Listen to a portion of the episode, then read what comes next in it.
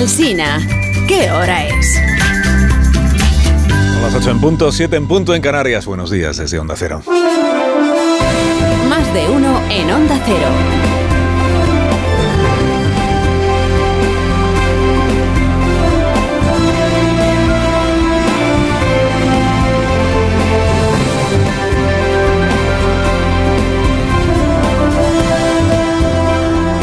Bienvenidos a una nueva mañana de radio. Estrenamos el 11 de enero del año 2023. En la España del tú con quién vas, elija hoy bando, ¿no? ¿Con Cándido o con María Luisa? ¿Es usted más de Pumpido o más de Balaguer? ¿Más del gobierno o más contra el gobierno? Esta última pregunta resume en realidad casi todos los debates públicos que hay en España, ¿no? ¿Usted con quién va? Como en el fútbol. No vale ser a ratos de un equipo y a ratos de otro. No, ahora hay que elegir camiseta y no quitársela, ni aunque el capitán de tu equipo decida que lo más deportivo es meter los goles con la mano. Si así lo dice él, pues cambiamos las reglas porque él ha dicho que esto es lo correcto. Y lo progresista y lo no sé qué. Bueno, como en el fútbol hoy en el Tribunal Constitucional. A la una en punto se disputa, comienza a disputarse en la sede del tribunal la finalísima.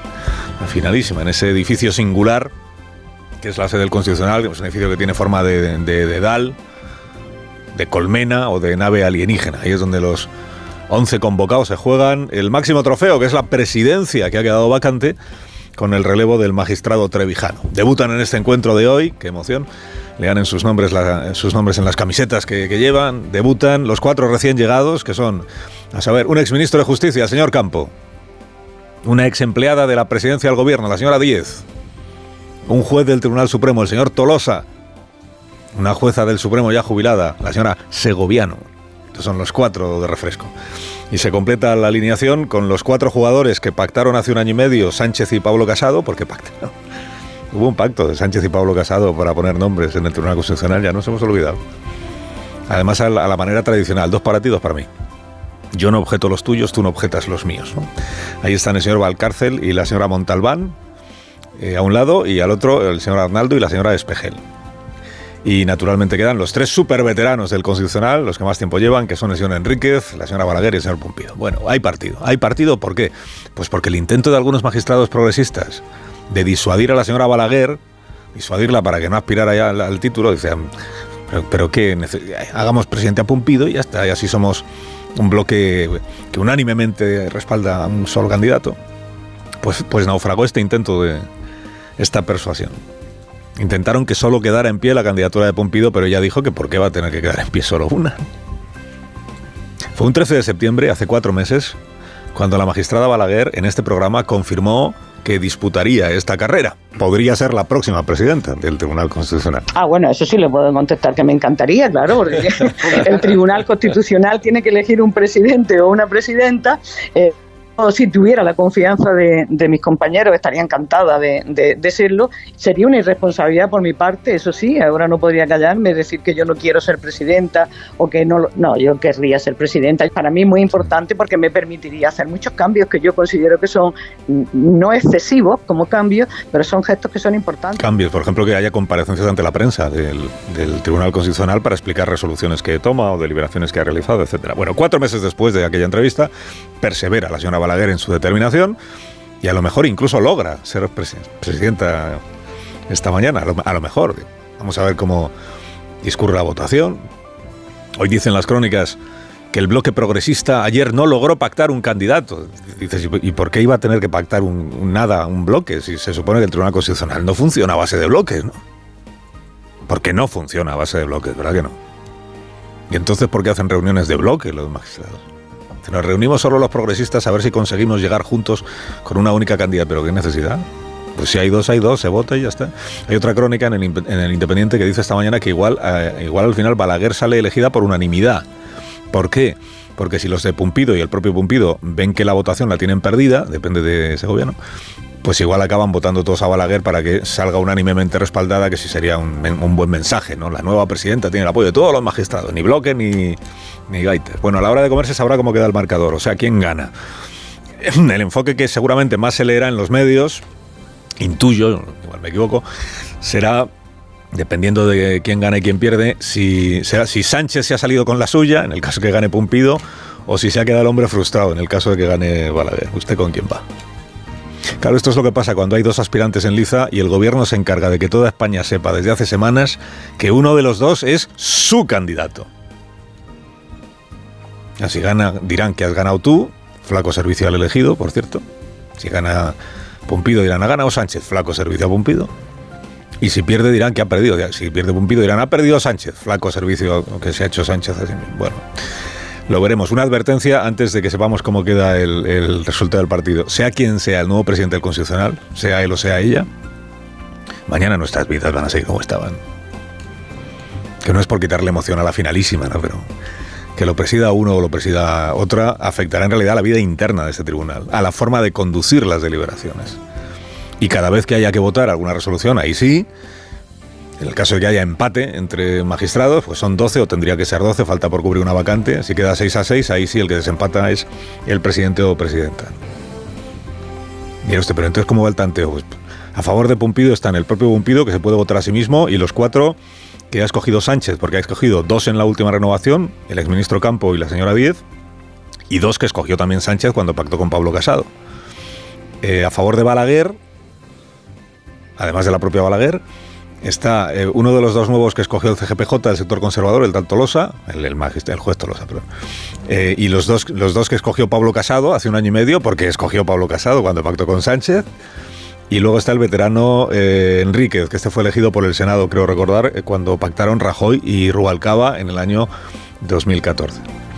O sea, Pumpido, él más, más 4, 5. La señora Balaguer, ella más 4, 5. 5 a 5. ¿Quién desempata? Pues una magistrada de izquierdas y recién llegada que se llama María Luisa Segoviano, que hace ocho días dijo en este programa que ella va a valorar, además de la competencia de los aspirantes, su modo de ser, su modo de conducirse, su talante. El carácter que uno tenga, la facultad de relacionarse bien con los demás, de empatía, de procurar limar asperezas, tratar de acercar posiciones, ser capaz de calmar los ánimos, suavizar. La maquinaria es muy buena, pero mm, yo creo que a veces hay que engrasar un poquito para que funcione sin chirriar.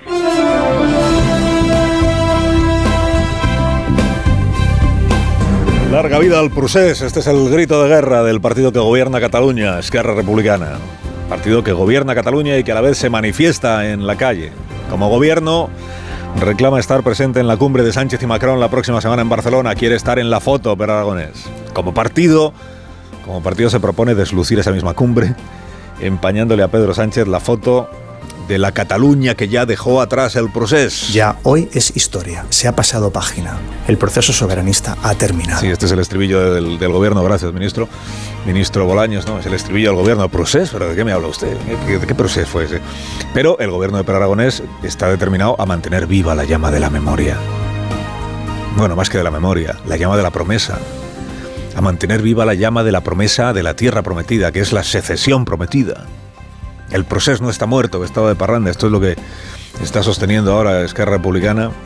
Ayer dijo la portavoz, no del partido, sino del gobierno de Cataluña, la portavoz del gobierno autonómico dijo que este ministro Bolaños es un provocador y un mentiroso. Traducido, que quien ha dado argumentos para manifestarse la semana que viene a favor del proceso y de la independencia, que en la sosegada compañía, por cierto, de los Puigdemones, ¿verdad? Y de la ANC, que quien ha dado argumentos es el ministro.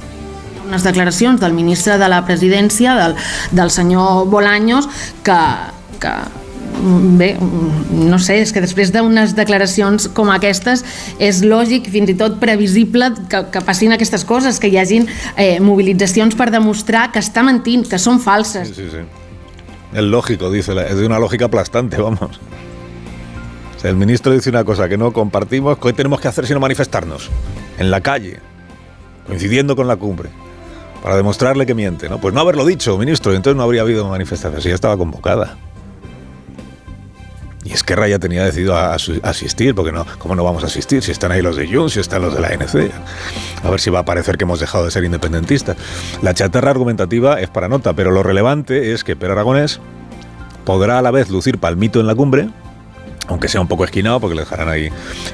Y, mientras se celebra en la calle, eh, mientras celebra en la calle que el personal se manifieste con el megáfono y con la pancarta. Esto ya se lo comenté ayer. En cualquier otro lugar de España, esta situación generaría bastante perplejidad, ¿no? Imagínate un gobierno autonómico en cualquier comunidad se celebra una cumbre de España y Francia y el presidente del gobierno autonómico dice, yo quiero estar en la foto de la cumbre del presidente Sánchez. Y a la vez mi partido se va a manifestar en la calle en contra de... En cualquier otro lugar de España generaría enorme perplejidad, pero en Cataluña no. Porque la política en Cataluña tiene otras reglas, se rige por otros parámetros. Que crean tendencias, eso sí es verdad. ¿Hay un grupito de políticos de Esquerra a punto de ser juzgados por malversación? Pues viene otro grupo de políticos en el Congreso de los Diputados y les echa el flotador cambiando el Código Penal. Las encuestas que tanto invoca el gobierno para lo que quiere, las encuestas repiten machaconamente que a la mayoría de la sociedad le parece fatal que se abarate la corrupción y que además no ve necesidad alguna de hacerlo. O sea que la mayoría de la, mayoría de la sociedad tiene asumido que esto se ha hecho para salvarle el cuello a un grupo de políticos. No porque los ciudadanos anhelaran que se distinguiera entre quién se corrompe para enriquecerse y quién se corrompe para pagar una sedición, bajándole las penas a este último. Diferenciando aquel que roba el dinero público a aquel eh, que, tal y como ha quedado eh, tipificado, se produce una desviación del presupuesto de forma irregular. Sufre la ministra portavoz de Dora. Sufre cada vez que tiene que explicar por qué, a juicio del gobierno, los Junqueras y compañía ya no deben ser considerados corruptos, sino solo desviadores de dinero. Y cómo ese alivio penal ha traído la paz y la concordia a España. Alabado sea el gobierno que nos ha pacificado a todos. Los Junqueras y compañía, ahora que ya no hay delito de sedición, claro, van a reclamar al Tribunal Supremo que revoque su sentencia condenatoria y que los absuelva. Sostendrán que los hechos de 2017 no encajan en el tipo penal este de los desórdenes públicos agravados. No encajan. Dirán, como no hay sedición y, lo que hicimos no encaja en el delito de, desórdenes, pues no se nos puede condenar. Y tampoco por malversación. Porque si la malversación fue dedicar dinero de los recursos públicos a, a la comisión de un delito que se llama sedición, como ya no hay delito, por tanto, no, deberíamos estar inhabilitados. El Tribunal Supremo tiene la última palabra, claro, ya veremos qué dice el Tribunal Supremo. Poco probable que acepte el argumento, pero lo interesante es que los abogados de Junqueras y compañía, o sea, Junqueras y compañía, lo que van a utilizar, lo que van a emplear son las reformas que ha impulsado Pedro Sánchez como fuente de autoridad para exigir que se declare ahora su inocencia. Lo siguiente sería ya pedir una indemnización al Estado por el tiempo que estuvieron siendo inocentes en prisión. Se ha pasado página. El proceso soberanista ha terminado. Carlos Alsina en Onda Cero.